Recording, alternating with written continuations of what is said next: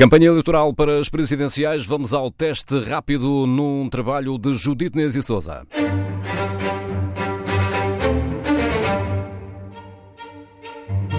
Viva, este é o teste rápido e é mesmo um teste que deu positivo, que marca o segundo dia de campanha. Foi já de noite que o presidente e candidato Marcelo Rebelo de Sousa testou positivo à Covid e a notícia chegou às várias campanhas. Ana Gomes espera o contato das autoridades de saúde. Marisa Matias eh, também suspendeu a agenda presencial até ter o resultado do teste que já estava previsto. Ela vai aos Açores. André Ventura aguarda em isolamento até conhecer o resultado do teste que vai fazer e João Ferreira também suspendeu as ações de campanha previstas para esta manhã. Tiago Meian Gonçalves e Vitorino Silva também aguardam. Pedro Marcos Lopes, bom dia. Temos uma campanha em riscos de deixar de o ser.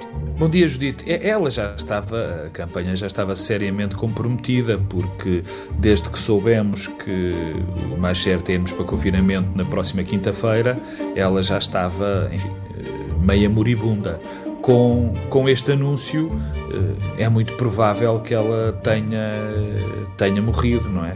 É que se se confirmar, eh, enfim, parece que é confirmado, mais confirmado, que, que Marcelo Rebelo Sousa tem Covid, eh, pelo menos há dois candidatos que também não vão fazer campanha, que é André Ventura e Ana Gomes a Direção-Geral de Saúde, que agora é quem manda na campanha, acho que não vai hesitar em mandar também para isolamento profilático André Ventura e Ana Gomes, porque senão seria, um, na minha opinião, um mau sinal para o resto da, das pessoas se, neste caso concreto, eles também não ficassem em isolamento profilático. Portanto, a campanha está completamente mais moribunda do que se pensava que iria estar. Isto está tudo mais ou menos entregue à criatividade dos candidatos ou dos órgãos de comunicação social e, e, e espero que não fique entregue às redes sociais porque campanha entre, com, em redes sociais apenas é algo que não que não é bom para rigorosamente ninguém. Daqui a pouco vamos ouvir as preocupações de Marcelo Belo de Souza sobre a abstenção. Tudo isto traz também eh, riscos acrescidos aos níveis que se esperam altos no dia 24. Há aqui um fenómeno que todos estamos a pensar, que é se já estávamos com problemas com a questão da abstenção, desde que começou praticamente a pandemia, e sabendo nós que, que as eleições iam ser agora, mais o problema da abstenção se, se agudiza com, com este, não só com o facto de termos muito mais infectados, mas também agora com esta questão do, do, do candidato Marcelo Rebelo Souza ter, uh, estar infectado e de alguns dos candidatos, obrigatoriamente, penso eu, irem também para confinamento. E, e, e esta questão da abstenção levanta-me, se me permites, duas, duas questões. Politicamente, uma politi muito relevante politicamente.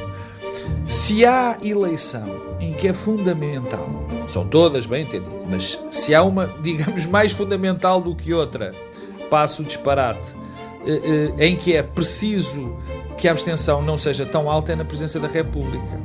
Porque o mandato do Presidente da República é um mandato que depende muito da força que ele adquire na sua função. É, uma, é, é quase um, um, um, mandato em aberto sempre, porque as, as, uh, os poderes do, do, Presidente da República, uh, além da célebre bomba atómica, é ele que os adquire devi, uh, derivado à confiança que vai gerando nas pessoas e à popularidade que vai tendo.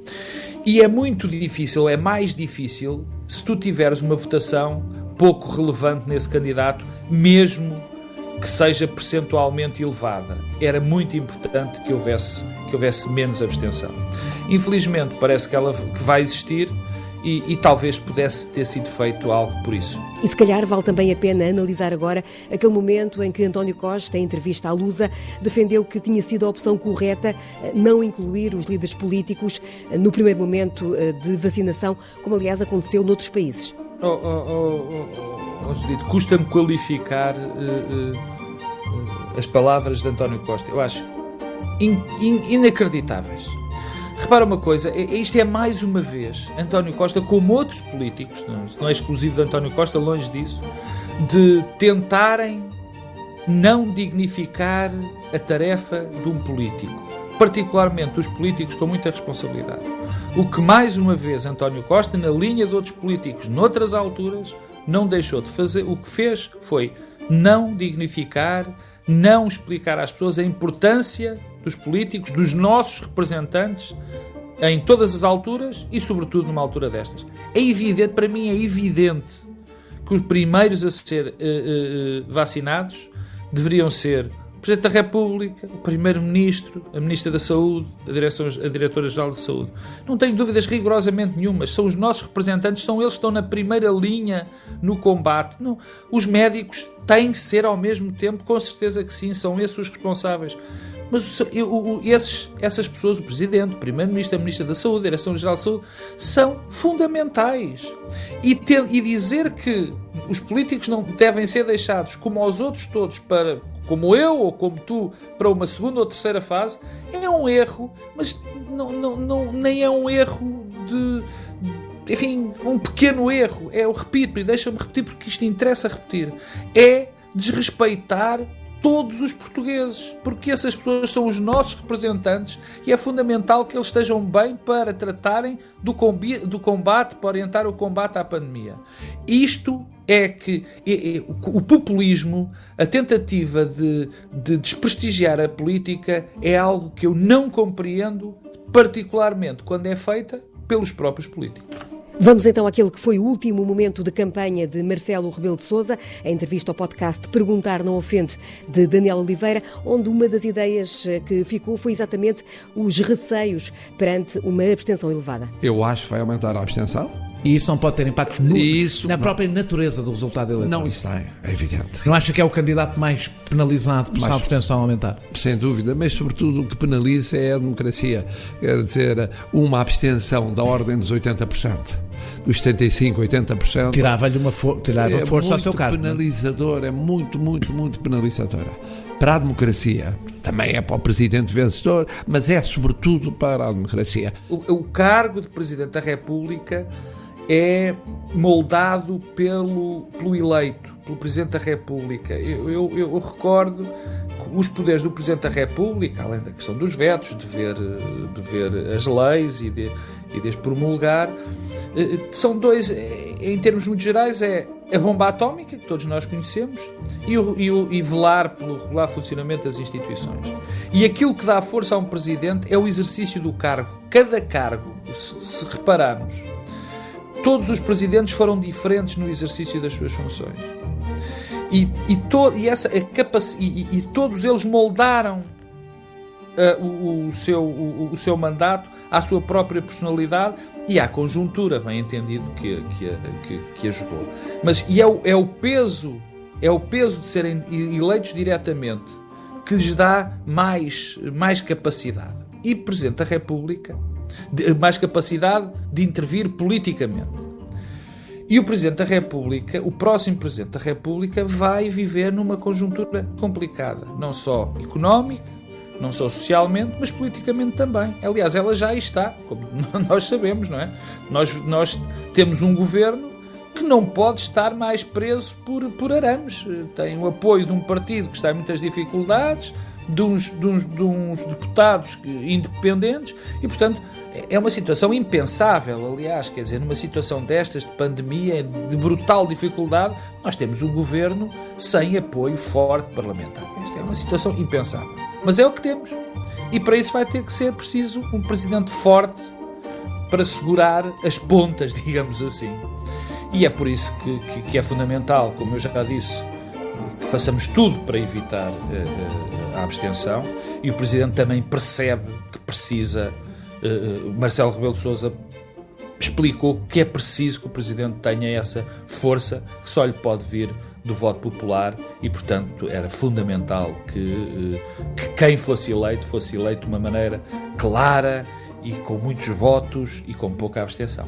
O segundo ponto que me parece relevante foi o, o, o o Presidente da República ter rejeitado o Bloco Central. Não o nosso, esse está firme, está, está, está como ao aço, como diz o outro, mas o, o facto de, de, de, de, Marcelo ter sido absolutamente claro na rejeição do Bloco Central é muito interessante. Vamos ver que solução é que os partidos com a atual composição parlamentar encontram para a formação de governo.